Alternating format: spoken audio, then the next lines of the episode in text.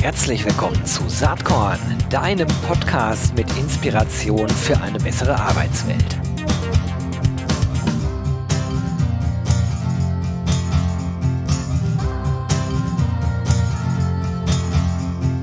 Hallo und herzlich willkommen zum Saatkorn Podcast. Heute freue ich mich ganz besonders, ich habe nämlich einen Kollegen am Start. Das passiert ja relativ selten. Meistens spreche ich ja mit Menschen, die gar nicht aus dem Bertelsmann oder Embrace-Universum äh, kommen. Heute ist es anders. Und zwar habe ich jemanden dabei. Er arbeitet bei Bertelsmann Investments, ist dort Senior Director. Das ist Martin Elkori. Herzlich willkommen, Martin. Freue mich, dass du am Start bist. Hi Gero, die Freude ist ganz meinerseits. Danke für die Einladung. Ja, total gerne. Wir waren vor einiger Zeit ja Mittagessen und haben uns mega angeregt unterhalten und du bist an so vielen spannenden Themen dran. Also äh, als Stichwort sei gesagt, äh, Web 3.0 an der Stelle einfach nur mal als Schlagwort. Da ist Martin wirklich Experte. Und ähm, wir hatten ein ganz angeregtes Gespräch. Ich habe danach gesagt, das wäre eigentlich cool, wenn wir in meinem Podcast mal sprechen könnten. Du kommst ja überhaupt gar nicht aus der HR-Szene. Aber wir haben uns über ganz viele HR-relevante Themen unterhalten. Ja, Blockchain ja. war Thema, Web 3.0. Aber bevor wir da hinkommen, stell dich doch bitte einfach mal kurz vor. Sehr, sehr gerne. Ähm, ja, ich bin Martin. Ich bin jetzt mittlerweile seit, lass mich überlegen, gut drei Jahren bei Bertelsmann. Ähm, der Weg, wie ich dahin gekommen bin, war etwas kurios. Äh, ich bin eigentlich Geisteswissenschaftler, habe Politikwissenschaften im Bachelor studiert, dann internationale Beziehungen im Schwerpunkt globale politische Ökonomie, war dann Reporter beim ZDF, habe Politikberatung gemacht und bin dann irgendwie über Umwege bei Bertelsmann Investments gelandet. Und ähm, das ist deshalb interessant, weil eigentlich auch mein Weg zum ganzen Thema Blockchain und Web 3 äh, ähnlich kurios war. Ne? Also ich habe jetzt nicht den klassischen, den klassischen BWL-Background. Ich bin kein Coder. Ich habe ähm, bin jetzt nicht irgendwie im App-Development unterwegs gewesen und hätte mich so damit auseinandergesetzt, sondern das kam eigentlich immer alles aus einem großen geopolitischen Interesse und ähm, das ist im Prinzip auch der Grund, wie, warum ich bei Bertelsmann Investments gelandet bin. Ich war die meiste Zeit zuständig für unsere Investitionen in den Growth Regions, äh, insbesondere ähm, in Afrika, wo wir, wo wir mittlerweile ein ganz gutes äh, Fund-of-Fund-Netzwerk aufgebaut haben, viel im Markt sehen, viel beobachten und ähm, ja, jetzt in den letzten Monaten ist äh, meine Rolle immer mehr in, in ein anderes Thema geschiftet, nämlich in Richtung Web 3. Super. Ja, Web 3. Hier hören ja in erster Linie PersonalerInnen zu in meinem Podcast und natürlich gibt's da eine kleine Gruppe an Menschen, die, die auch jetzt sagen, ja, Web 3, klar, Blockchain, Logo. Aber ich glaube, die breite Masse kann mit den Begriffen gar nicht so richtig viel anfangen. Ja. Vielleicht nähern wir uns dem Ganzen mal, dass, dass du erstmal einordnest, was ist überhaupt Web 3, was versteht man über, unter dem Thema Blockchain und im zweiten Teil des Talks gehen wir dann stärker darauf ein, was die Relevanz eigentlich für HR ist. Absolut. Ähm, ich, also in der Tat glaube ich, ist das extrem wichtig, ähm, das, das einzuordnen, weil die Definitionen da nicht immer so klar sind. Ne? Also Web 3 ist im Prinzip, und das ist so, wie ich das, wie ich das immer wieder auch ähm, positioniere, wie wir bei Bertelsmann Investments das Thema auch sehen, ist im Prinzip die Evolution des Internets äh, in quasi die neue, in eine neue Ära, in eine neue Stufe. Kurzer Abriss. Äh, das Web 1 ist im Prinzip ein Internet, in dem äh, Informationen zur Verfügung gestellt wurden. Ja, das heißt, du hast statische Webseiten ge gehabt, du konntest die als, äh, als Endnutzer besuchen, du konntest Informationen aus diesen Seiten äh, ziehen, aber du konntest weder mit diesen Seiten interagieren, noch konntest du irgendwie auf irgendeine andere Art und Weise da eine, sag mal, transaktionelle Komponente ähm, aufsetzen. Und ähm, dieses Internet hat sich extrem weiter, äh, weiterentwickelt. Also das, was wir hier gerade machen, ist äh, ein Paradebeispiel dafür, wie sich das weiterentwickelt hat. Aber die eigentlich signifikanteste Weiterentwicklung in den ersten Jahrzehnten, das ist so um die Jahrtausendwende dann gekommen, äh, war, dass sich das Frontend des Internets verändert hat. Also das Interface, mit dem wir interagieren. Ja, wir haben auf einmal nicht nur die Möglichkeit, diese, diese Informationen im Internet zu konsumieren, sondern wir haben auch die Möglichkeit, ähm, selbst Content hochzuladen und dann irgendwie interaktiv auf diesen, auf diesen Homepages und, Inter und äh, Internetseiten unterwegs zu sein. Wir haben eine völlig neue Digitalwirtschaft auch aufgebaut. Ne? Absolut. An der Stelle vielleicht ganz kurz eingeschoben, weil ich damals mich ja auch schon mit diesem Themenfeld beschäftigt habe. Ich konnte das nie so erklären, wie du es jetzt erklärst. Aber mein erstes Projekt war damals im Jahr 2000 die Karriere-Webseite von Bertelsmann, wo wir da schon mhm. überlegt haben, okay, wie schaffen wir jetzt äh, dass das keine Broschüre mehr ist, also wo man einfach nur Informationen liest, so war sie nämlich vorher, sondern dass es wirklich auch ermöglicht, äh, in eine Interaktion zu treten. Ja. Also Bewerbungen zu schicken ohne Medienbruch oder sich Stellen zu merken in einem sogenannten Personal Career Planner. Das haben wir im Jahr 2000 tatsächlich schon gemacht.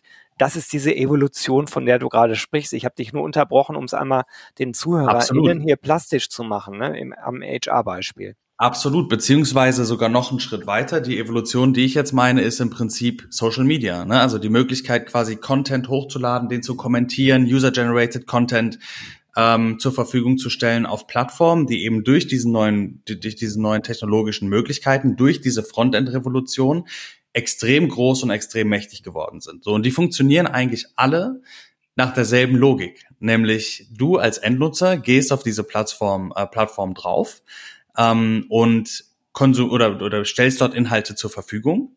Ähm, nutzt diese Plattform im Prinzip kostenlos, gibst aber deine Daten preis.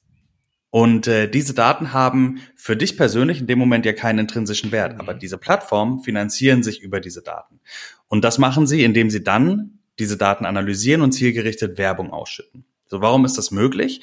Das ist möglich, weil in dieser digitalen Welt, in der wir im Moment leben, äh, eigentlich so ein Konzept wie digitale, also auf Englisch heißt es Digital Scarcity, also quasi eine Seltenheit von Daten, das existiert nicht. Die einzige Möglichkeit, Daten selten zu machen, sind Intermediäre, ne, die im Prinzip verifizieren, dass eine Transaktion stattgefunden hat und dass dann irgendwie eine Datei, die von A nach B gesendet wurde, bei A verschwunden ist und bei B wieder aufgetaucht ist.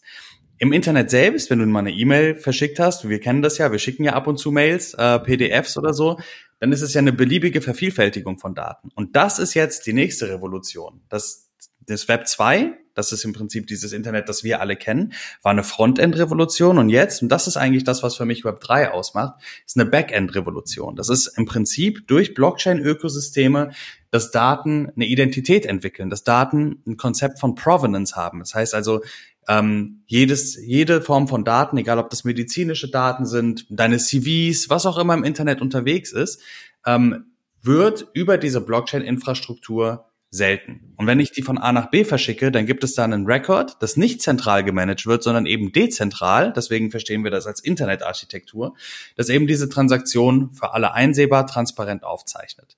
Und das ist ein Paradigmenwechsel, weil wir jetzt eben nicht mehr nur darüber sprechen, Daten zu konsumieren, sondern wir reden jetzt da, darüber, Daten zu besitzen. Und ähm, das, das ist zumindest unsere Überzeugung. Wie das dann genau aussieht, wird man sehen. Aber das wird signifikante, einen signifikanten Einfluss darauf haben, wie Businessmodelle in der digitalen Welt ähm, umgesetzt werden und aussehen. Da sind wir jetzt natürlich für jeden und jede, der die aufmerksam äh, zugehört hat, direkt in im Kern eigentlich von mindestens mal Recruiting gelandet, ne? Weil die, die spannende Frage ist ja, wem gehören eigentlich die, äh, die Daten eines Bewerbers, einer Bewerberin? Und äh, eigentlich sollten die Daten ja dieser Person gehören und auch wirklich nachweisbar dieser Person gehören. Und damit sind wir direkt beim Thema Blockchain angekommen. Total, total. Du kannst auch noch weitergehen. Also wenn wir jetzt über, über Recruiting nachdenken, ähm, nimm, nimm eine große Plattform wie LinkedIn. Ähm, Im Prinzip ist es so, ich könnte da alles Mögliche reinschreiben.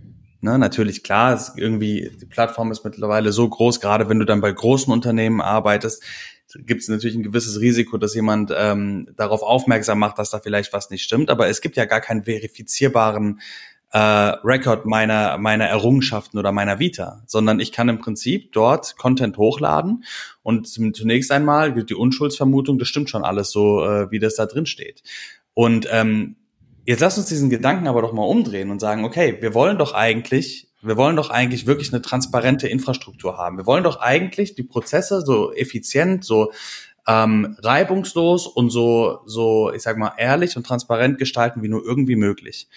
Und wenn wir jetzt einfach mal 10.000 Kilometer nach oben zoomen und uns das Ganze also ganz, ganz kleinen Punkt vorstellen und dieses ganze, diese ganze HR-Interaktion komplett neu erfinden könnten in Form eines sozialen Net Netzwerkes, wie würde das denn dann aussehen?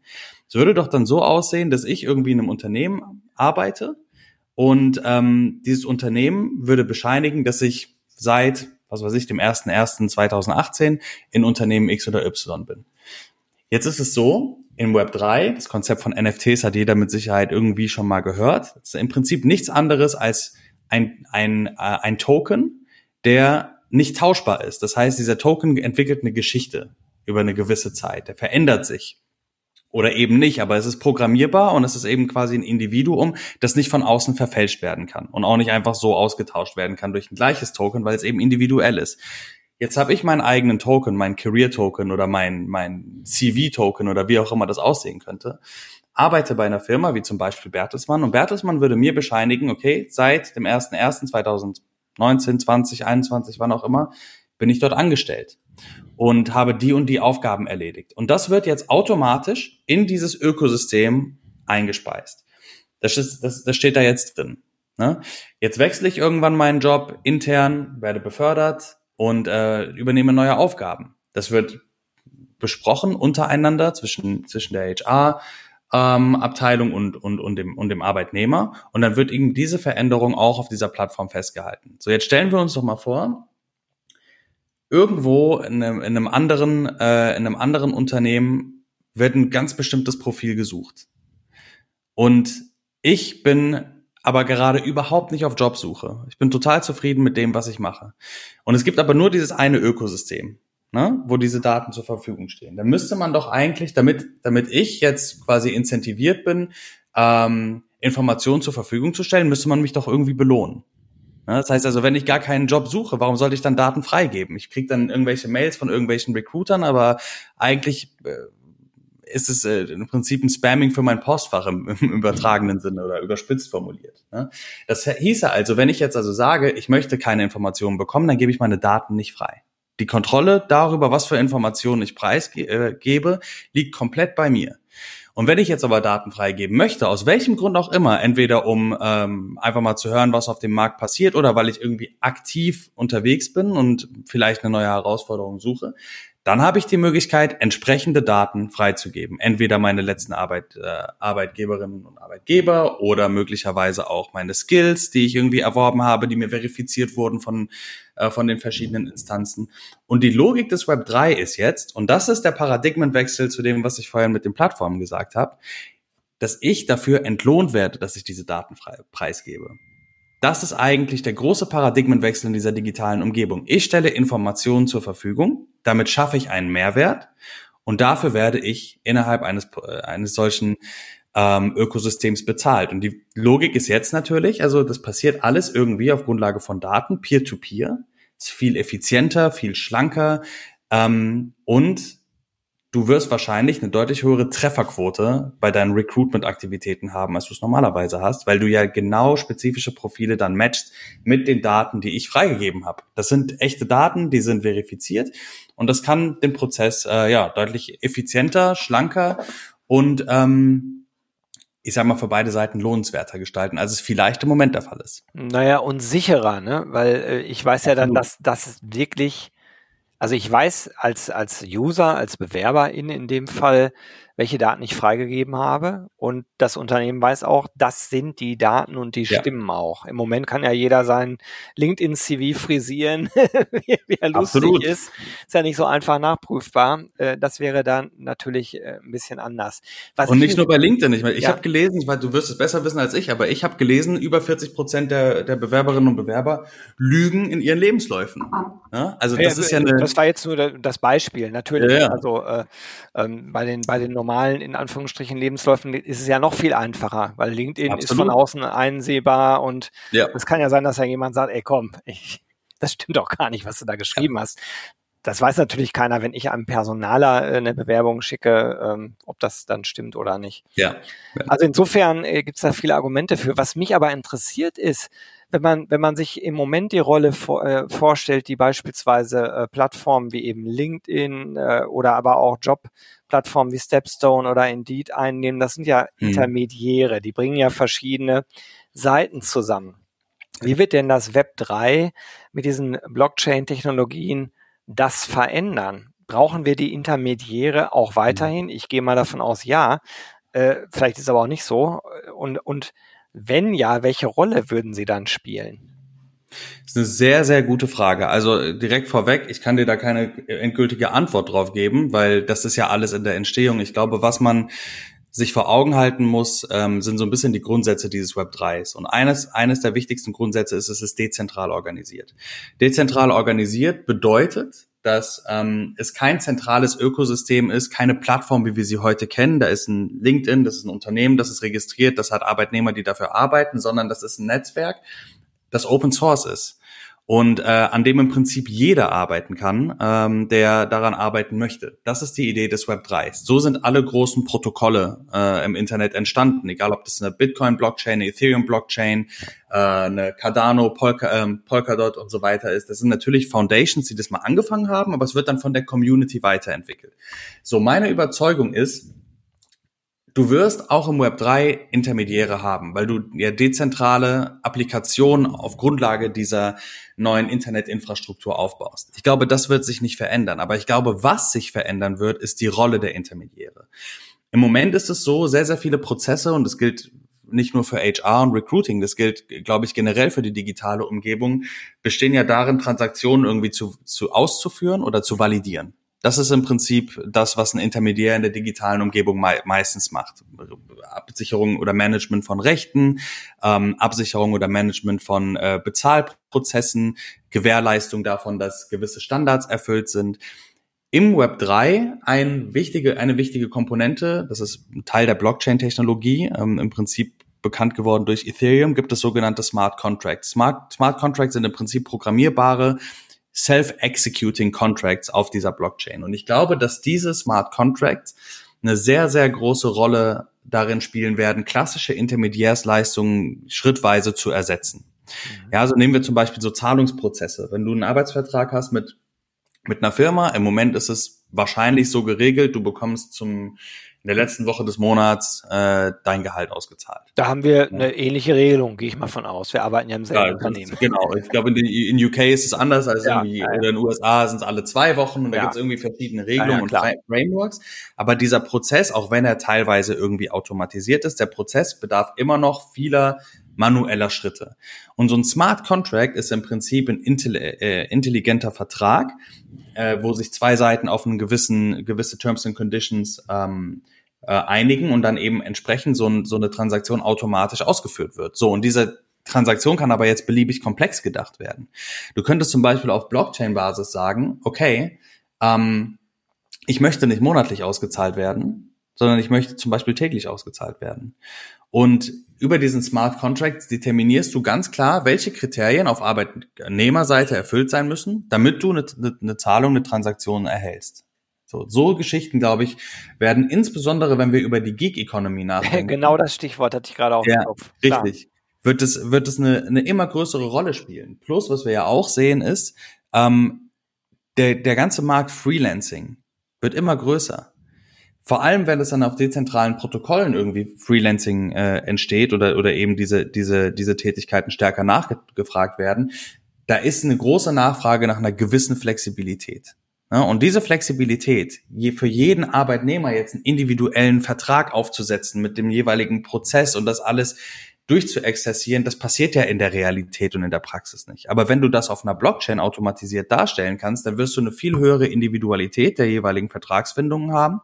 Und ähm, ich glaube, dass es auch dazu beitragen kann, dass Arbeitnehmer äh, Perspektiv äh, Arbeitgeber perspektivisch attraktiver werden, weil sie dazu in der Lage sind, sich anzupassen an individuelle Bedürfnisse. Und das kann im Web 3, das kann in der Blockchain äh, alles passieren. Klar, dafür brauchen wir ein entsprechendes Talent auf einer Dev-Seite. Das ist natürlich nicht einfach. Im Moment haben wir global, glaube ich, 20.000 wirklich aktive Web3-Developer. Das ist nicht viel ne? also die dann auch entsprechend wöchentlich oder monatlich aktiv sind.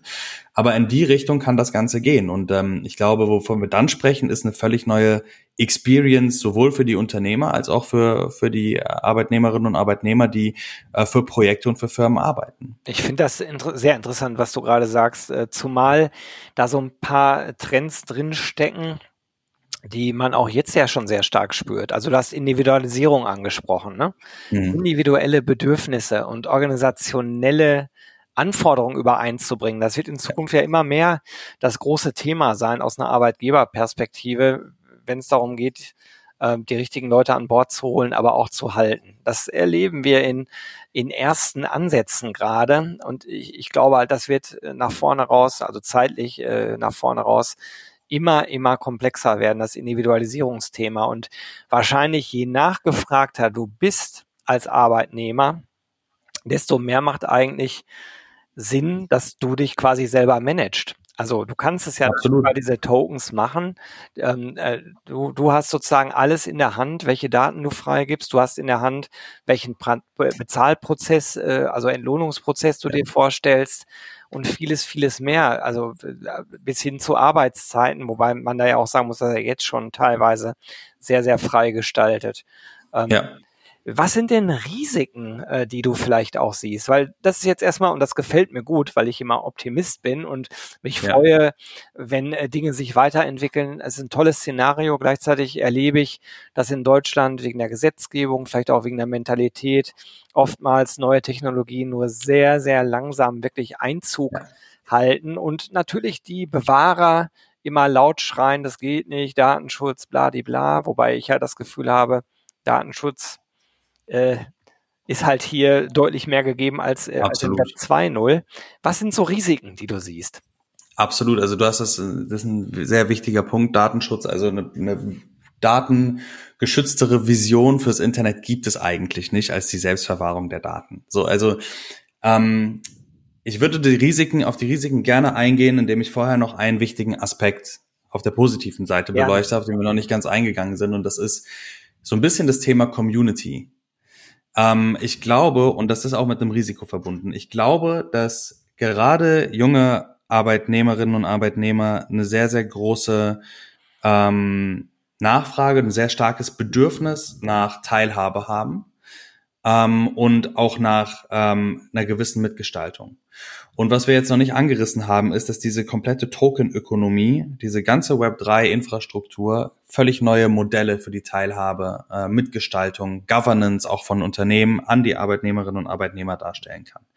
Also die Leute dafür zu belohnen, dass sie sich innerhalb ihrer Firma engagieren. Vielleicht sogar Prozesse, die im Moment komplett zentralisiert durchgeführt werden, zu dezentralisieren und zu sagen, Mensch, wir geben Governance-Tokens raus an unsere Arbeitnehmerinnen und Arbeitnehmer und lassen sie mitgestalten, aktiv mitwirken. Es gibt super viele Beispiele dafür, wo das wunderbar funktioniert. In Großbritannien gibt es einen Drittliga-Fußballverein, der komplett als DAO aufgestellt ist, ja, und, und als DAO gemanagt wird von, äh, von den Fans. Ähm, zumindest, also Gut. Hilf, hilf mal ganz kurz, DAO, was ist das? Genau, das ist Decentralized Autonomous Organization. Mhm. Im Prinzip ist es nichts anderes, als dass du quasi die Governance von einer Geschäftsführung oder von irgendeiner anderen andersweitig gearteten äh, zentralen Struktur überführst an die Community. Ja gut, das ist natürlich ein Themenfeld. Äh, jetzt jetzt viele HRlerInnen, die aus dem New Work Kontext kommen, die kennen ja genau das. Ne? Also Prinzipien, genau. wo die Firma auf einmal allen gehört und wo äh, zentrale Entscheidungen gar nicht mehr existent sind, weil man alles gemeinsam entscheidet. Exakt. Demokratisierung von Arbeit. Absolut. Und ich kann mir sehr gut vorstellen, dass es für gewisse ähm, ich sag mal, Teile des Arbeits, des Arbeitslebens durchaus sehr, sehr sinnvoll sein kann. Mhm. Also gerade wenn es dann äh, zum Beispiel darum geht, irgendwie Freizeitangebote zu gestalten, auch zu erörtern, okay, was, also was, was brauchen wir eigentlich von unserem Arbeitgeber? Aber, und jetzt sind wir, um die Brücke zu schlagen, wir kommen so auch sehr, sehr schnell zum Risiken. Und ich glaube, es gibt da, da zwei Punkte, die irgendwie nennenswert sind. Also wir sprechen ja sehr, sehr viel über Eigenverantwortung in diesem ganzen Ökosystem. Ne? Also auf der einen Seite sagen wir, wenn wir jetzt über dieses Thema äh, ähm, Decentralized Autonomous Organization sprechen, reden wir darüber, dass äh, Arbeitnehmerinnen und Arbeitnehmer ja überhaupt erstmal interessiert daran sind, damit zu gestalten. So, das ist erstmal eine Annahme. Ähm, Fakt ist, wenn man zu viel, oder was heißt Fakt, das ist meine Vermutung, wenn man zu viele Entscheidungsprozesse an die Community outsourced, glaube ich, läuft man sehr, sehr schnell Gefahr, dass gar keine Entscheidungen mehr richtig getroffen werden können und dass auch der unternehmerische, unternehmerische, äh, unternehmerische Gedanke ein Stück weit darunter leidet. Mhm. Also die Frage ist, bist du Arbeitnehmer oder bist du Shareholder? Ähm, das Schöne am Web 3 ist, jeder kann zum Shareholder werden die Frage ist nur, handelt jeder Shareholder am Ende des Tages auch im Interesse der Community, äh, der Entity, genau, ja, der ja. Community oder dann eben auch der wie auch immer gearteten Entity. Ich glaube, ja, das ist ein Punkt. Das andere Thema ist Kontrolle über die eigenen Daten übernehmen, Kontrolle über äh, diese, was ja dann Assets sind. Also deine Daten sind Assets. Das bedeutet, du musst sie auch selbst verwahren. Du hast die komplette Verantwortung über diese Daten. Ich glaube, was das Web 2 sehr, sehr erfolgreich gemacht hat, ist ähm, quasi Institutionen zu, zu schaffen oder Institutionen sind darin entstanden, die das Vertrauen der Menschen genießen, damit die sich nicht mehr um diese Themen kümmern müssen. So ein großer Teil davon kann jetzt automatisiert werden, kann durch Smart Contracts übernommen werden, kann eben durch so eine dezentral organisierte Infrastruktur, die programmierbar ist, übernommen werden. Jetzt ist folgende Frage, wem trauen wir im Zweifel mehr? Also einem, einem, einem elektronischen, automatisierten, wie auch immer gearteten Vertrag oder Menschen? Ich glaube, es gibt sehr, sehr viele Gründe für sehr, sehr viele Prozesse, da zum Vertrag zu tendieren. Es gibt aber umgekehrt auch äh, ähnlich viele äh, Gründe oder ähnlich viele Bereiche, wo es mit, mit Sicherheit hilfreich ist, eine menschliche Zwischenkomponente zu haben. Also gerade in so politisch heiklen Zeiten äh, wollen wir nicht, dass irgendwelche außenpolitischen äh, Entscheidungen durch einen Vertrag getroffen werden. Es gab ein ganz krasses Beispiel, das mir immer wieder in den Kopf kommt, wenn ich darüber nachdenke, ist der Kalte Krieg, wo ähm, ja die, eigentlich individuelle Entscheidungen von Staatsbediensteten, sich einem Befehl zu verweigern, dazu geführt hat, dass äh, im Zweifel kein äh, kein großer Weltkrieg ausgelöst wurde. Und das ist natürlich eine Komponente, wo man, glaube ich, wirklich vorsichtig sein muss, dass man dann gerade wenn etwas wirklich gigantisches Ausmaß haben kann, dass man sagt, das am Ende, da muss eine, da muss einfach eine menschliche Komponente auch eine Entscheidung treffen. Also das sind Punkte, die da, glaube ich, eine große Rolle spielen.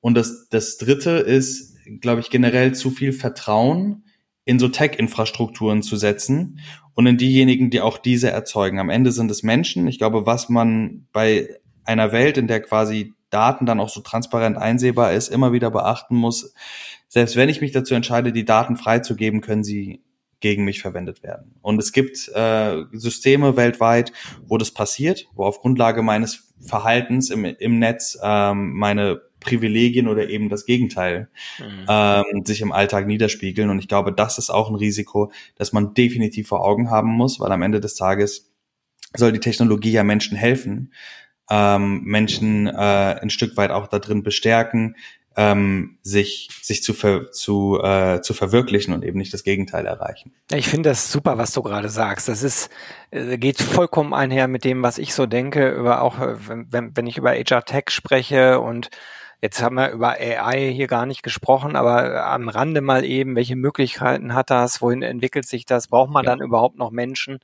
Und ich glaube halt, und du hast es gerade in anderen Worten gesagt, am Ende ist es eine Frage, wie wir als Menschheit mit Technologie umgehen wollen. Also wie weit geht diese Technologiegläubigkeit oder anders gesagt, glauben wir, dass am Ende eines Prozesses immer noch Menschen miteinander ja. interagieren müssen. Und das glaube ich zum Beispiel. Ich bin ein großer Freund von Technologie, finde das super. Prozesse werden schneller, äh, oftmals auch sicherer. Aber wir müssen aufpassen, dass, dass wir Technologie benutzen und dass es nicht irgendwann auf einmal sich umkehrt. Ja, absolut. Und jetzt, jetzt hattest du AI angesprochen. Wir hatten ja vorhin irgendwie, als wir darüber gesprochen haben, ähm, und, und da AI ist natürlich genauso ein Thema. Ne? Also ähm, wenn du darüber nachdenkst, was passiert gerade, der große Generative AI-Hype ist ja im Prinzip eine Revolution in der Content-Industrie. Ja. Und das ist auch etwas, das natürlich HR-relevante äh, Auswirkungen haben wird. Im Prinzip sagst du, Maschinen können jede Form von Content nehmen und beliebig vervielfältigen, beliebig verändern, beliebige Stories darauf aufbauen. Man könnte jetzt dieses Gespräch nehmen mit unseren Stimmen und da irgendwas völlig anderes draus machen. In der aktuellen digitalen Umgebung würde das, ist es nicht möglich nachzuverfolgen, was ist jetzt echt und was nicht. Aber das ist das, was mit, mit Blockchain dann vielleicht wieder doch. Ne? Ja, ja. Mit die, die, die, die, das Thema Web 3, diese ganze, diese ganze äh, neue Infrastruktur, die da gerade am Entstehen ist, ist im Prinzip, man kann sagen, fast wie so ein Gewissen für digitale und künstliche Intelligenz. Weil im Prinzip ja jede Transaktion festgehalten wird. Wenn wir jetzt eine, eine Provenance haben auf unsere Intellectual Property, das, was wir hier gerade gemeinsam machen, das, was du hier gerade aufbaust, dann weiß jeder, das ist die Originalversion deine, deine, dein, dieses, dieses, dieses File, dieses äh, Audio-File, was wir hier recorden, hat eine Identität. Und wenn die verfälscht wird, was ja passieren kann, nach wie vor, aber dann wissen wir das, weil es in der Blockchain-Infrastruktur festgehalten ist. Und deshalb, wir sehen jetzt, wie immer mehr auch im VC-Markt, ich sag mal, Aufmerksamkeit weggeht von diesem Thema durch Generative AI, weil das Investment jetzt natürlich, oder viele Leute versuchen, Kapital jetzt dort zu allokieren. Aber de facto ist, glaube ich, der wichtigste Use Case für diese Industrie ist gerade mit diesem Generative AI Case irgendwie entstanden. Und äh, das ist im Prinzip Provenance to Digital Assets. Also es ist kurios, ähm, aber äh, total spannend zu sehen und äh, ja, und auch da wieder, ne, Risiko für AI, gibt's wieder eine andere Technologie, Web3, die da möglicherweise ein Hedge für sein kann. Und äh, das sind aber am Ende, wie du richtig sagst, sind Menschen, die, die die richtigen Lösungen für die richtigen Probleme finden, finden sollen. Am Ende muss man eben dann auch dem gesunden äh, Menschenverstand äh, vertrauen und äh, nicht einfach nur blind irgendwelchen Maschinen. Lieber Martin, das, das war ein geniales Schlusswort und leider ist Schluss, weil ich habe selten ein Gespräch so genossen wie das heutige hier in, in dieser Podcast-Serie, die ich hier mache. Und ich habe auch selten so wenig selber gesagt. Ich habe unglaublich viel gelernt. Ich danke dir ganz, ganz herzlich dafür und würde mich freuen, wenn wir das irgendwann mal fortsetzen. Wir werden uns ja eh über den Weg laufen als Kollegen. Freut mich sehr, äh, dass du hier heute Gast bei Saatkorn warst. Absolut. Vielen, vielen Dank für die Einladung. Lass uns das äh, sehr gerne vertiefen, ähm, wenn wir vielleicht auch konkrete Sachen mal gesehen haben, die irgendwie interessant sind. Und äh, es war mir eine große Freude und eine große Ehre, Gero. Wirklich, hat mich sehr gefreut. Danke. Alles klar. Bis zum demnächst stattfindenden Mittagessen dann mal wieder. So ne? ist es. Tschüss. so machen wir es. Jo, das war diese Saatkorn Podcast Episode. Wenn du nichts mehr verpassen willst und dich überhaupt für die Saatkorn Themen interessierst, dann abonnier doch einfach meinen niegelnagelneuen Newsletter. Und dann bekommst du jeden Sonntag frisch alle Artikel, alle Podcast-Folgen, außerdem noch meine wöchentliche Kolumne und die Verlosung der Woche in deine Inbox. Musst du natürlich nicht sonntags lesen, geht auch montags oder dienstags. Ich würde mich sehr freuen, hier nochmal die URL saatkorn.com slash newsletter. Tja, dann bis bald. Ciao.